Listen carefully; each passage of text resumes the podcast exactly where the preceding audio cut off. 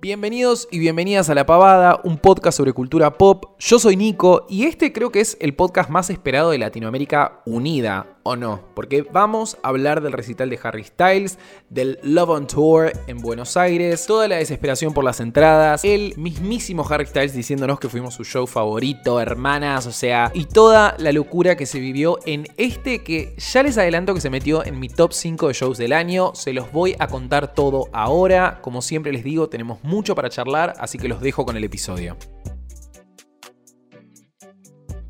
Les digo que casi no me acuerdo cómo abría el podcast, porque no grabo hace mil, boludo. Tipo, me estaba fijando y el último que salió fue sobre todo el quilombo de Don't Worry Darling. O sea, imagínense que en el medio yo me casé, tuve hijos, me separé, me volví a casar. Nada de eso sucedió. En el medio lo único que tienen que saber es que fui a cubrir Coldplay como tres veces, que le hice una nota a Lola Índigo, que hay algunas partes en mi perfil, y que me fui de vacaciones a México y casi me saco una foto con María Becerra, pero se me escapó la guacha. En fin, ¿cómo andan ustedes? Sacadas, me imagino. O sea, yo estoy grabando esto y Harry Styles está respirando el mismo aire, olor a culo de riachuelo que yo, ¿entienden? O sea, por favor, señor presidente, cierre las fronteras y hágalo ciudadano ilustre ya mismo de mi país. Por favor, hermanas, qué show, ¿eh? Qué show. Yo era la primera vez que lo veía en vivo, no sabía tipo qué esperar y realmente me dejó con el short en la estratosfera. Tipo, primero ver a Harry Styles, o sea que tipo yo en un momento lo estaba viendo y dije, no puedo creer que tengo a metros a Harry Styles, como que no sé, es esa gente que no te imaginas ni en pedo que lo vas a tener ahí tipo en vivo y en directo, como no sé, es gente que para mí existe, pero en un plano inalcanzable, ¿entendés? Y tenerlo ahí enfrente a metros fue muy, muy flashero. Me animo a decir que top 5 de los mejores shows del año, ¿eh? O sea, la gente estaba sacada, él estaba muy piola, tipo, salió a festejar que ganó Argentina, después pidió un aplauso para Messi. Yo dije, ¿qué? O sea, nuevo ship. Yo le puse Harrionel Style, Styles. Ah, bueno, pero Ahora que lo leo no tiene sentido el nombre, pero cuando lo escribí tenía más sentido. Era tipo Harrionel Stylesy. ¿Tiene sentido?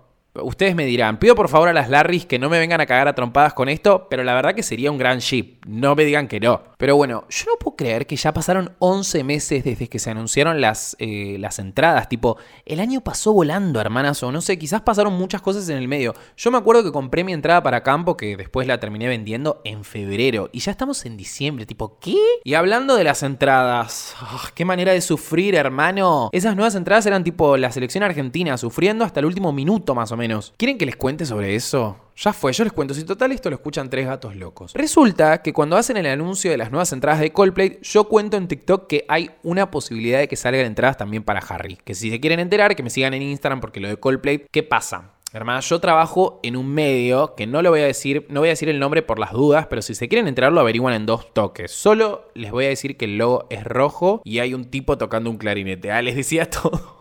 Bueno, las peores pistas, pero no importa. Cuestión que el anuncio de Coldplay nos lo mandan temprano, tipo 8 o 9, y el anuncio ponele que se hace a la 1, una cosa así. Para acompañar la comunicación de la productora. Y en TikTok yo dije tipo, síganme porque este tipo de información llega antes y yo apenas es el anuncio, se los comparto y salen con fritas esas entradas. ¿Para qué? O sea, ¿para qué hice eso? El TikTok se viralizó y me empezaron a seguir una banda de fans de Harry que no me dejaban tirarme un pedo tranquilo que ya me estaban preguntando por las entradas. Yo las amo igual porque seguramente esto lo va a escuchar un montón de gente que, va, un montón de gente, alguna gente que, que haya, eh, que me haya empezado a seguir por eso. Y nada, me preguntaban, me mataban a preguntas si todavía no habían terminado en los shows de Coldplay. O sea, yo obviamente como buen comunicador no iba a decir mentiras, entonces me aseguré con mis fuentes cercanísimas a Harry Styles, a no, pero posta, pregunté si estaban confirmadas y me dijeron que sí. Ahora, después entró un quilombo, mucho ida y vuelta, mucha incertidumbre. Primero que las iban a anunciar, después que no. Después que Amazon Music con un código, que después eso se pinchó. En el medio,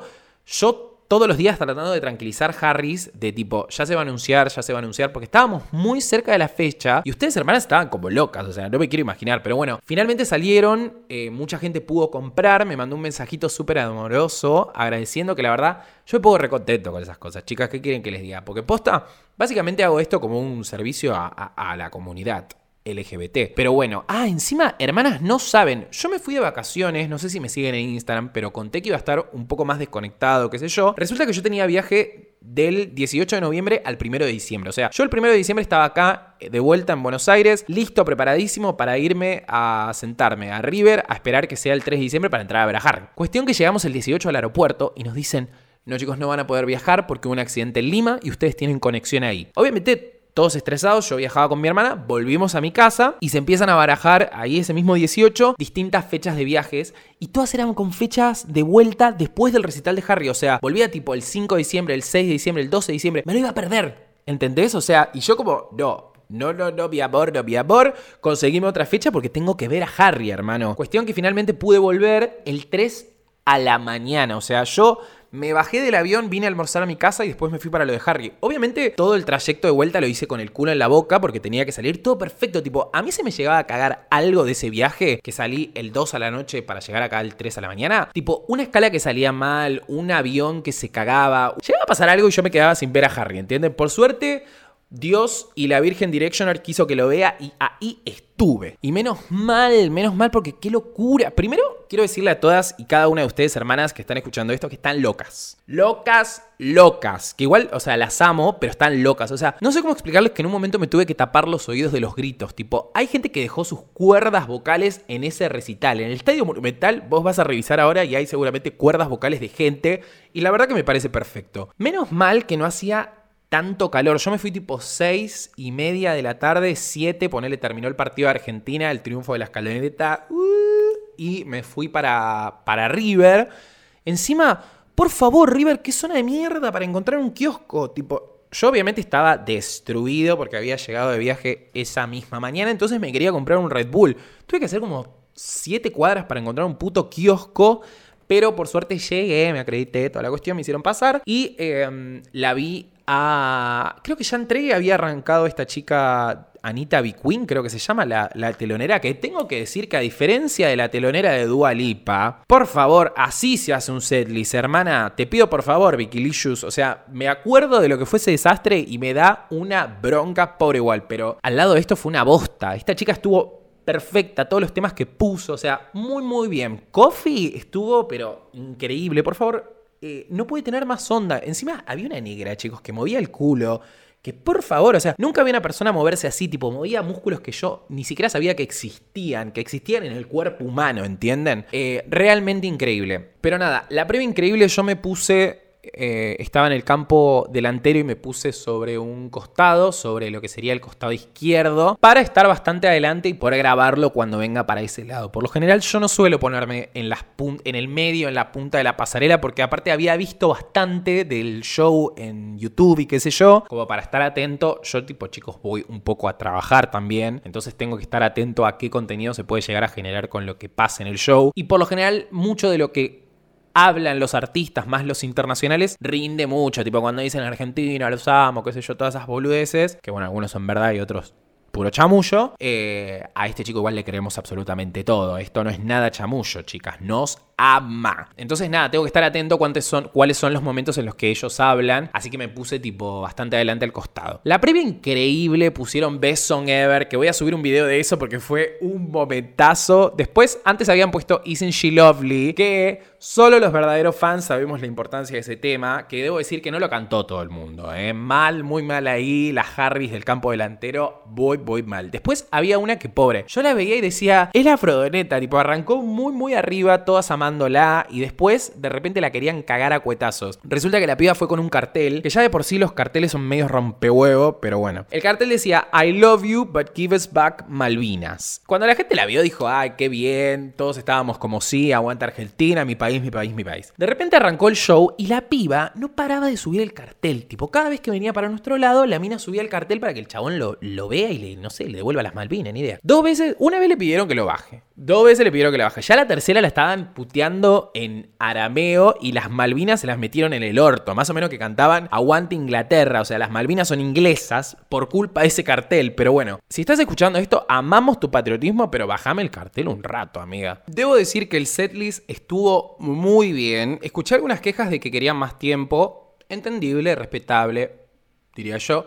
Pero la verdad que cantó 19 temas, casi una hora y media pasadas y encima nos regaló en el cierre Medicine. O sea, hermanas, ¿qué más se puede pedir? Él me pareció soñado. Tipo, por favor, qué hombre, qué hombre. Y qué presencia, ¿eh? Qué presencia. Miren que yo he visto muchos recitales y muchos artistas este año, pero no todos tienen esa energía que llenan un escenario con su presencia solo. O sea, no tiene bailarines, es él y su banda, que aparte se mueven poco. Son unos capos, todos son increíbles. Amé a la guitarrista que yo la veía en el Tiny Desk y decía que crack esta mina y de repente la tenía ahí mismo. Pero nada, se quedan en donde están. Yo a Harry lo noté como muy divertido con la energía de la gente. Tipo, todo el tiempo decía Buenos Aires. Como que se le anotaba que se la estábamos haciendo pasar bien, hermanas. Encima me pareció súper amoroso, súper agradecido con sus fanáticos. En un momento, de hecho, dijo cuando sea grande y ya no esté haciendo esto, me voy a acordar de noches como estas, tipo que fueron muy especiales y qué sé yo. Y eso se resiente, o sea, es como muy palpable que el chabón está realmente muy presente y muy agradecido con todo lo que le viene pasando y con el amor de la gente. Vieron que hay algunos artistas que quizás no son muy piolas para expresar el cariño o el agradecimiento a su público. Como que quizás están súper agradecidos con lo que le está pasando o de repente les chupa un huevo y se les subió la fama a la cabeza. Pero nada, no, no les sale naturalmente. A este pibe sí. Tipo, se tomó el trabajo de ir y venir a todos los puntos del escenario para estar cerca de todos, para saludar a todo el mundo, para que todos tengamos nuestro video cerca de él. Preguntaba todo el tiempo si estábamos bien.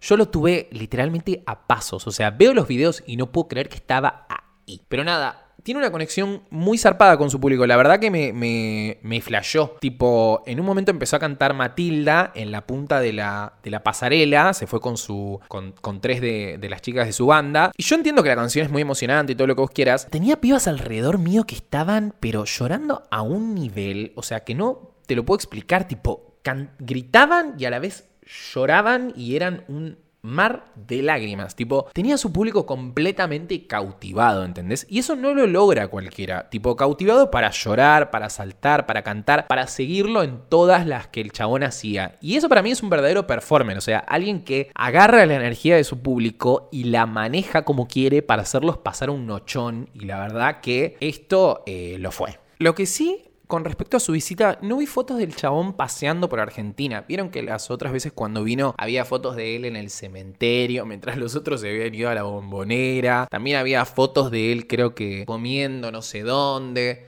Tipo, y esta vez no lo vi. Eh, ¿Qué pasa? O sea, vino con paja de pasear, no tiene ganas como de que la gente le rompa mucho las pelotas. Capaz hace mucho calor. Lo que sí voy a efectuar una queja por medio de la presente que no cantó Daydreaming, boludo, del nuevo disco, que es tipo mi tema favorito de toda, de toda su carrera. Ahora que no, pero igual, o sea, me gusta mucho. Y la versión de What Makes You Beautiful, que ya la había escuchado, no me gusta nada. Tipo, yo este año lo fui a ver a Louis Tomlinson, que bueno, vamos a hablar de Louis si quieren. Y cantó Drag Me Down como corresponde, con la misma versión y todo. Nobody can drag me down. Y este hace una cosa rarísima con What Makes You Beautiful. Está bien que bueno, nada, agradezcamos que nos toca esa canción, ¿no? Pero dale, amigo, por la Nación Directioner te pido que respetes los acordes de la canción. Pero nada, hermanas, realmente increíble, increíble. Me quedo con un momento que dijo que Argentina siempre está en su corazón. Más te vale inglés que estemos en tu corazón. ¿Me escuchaste?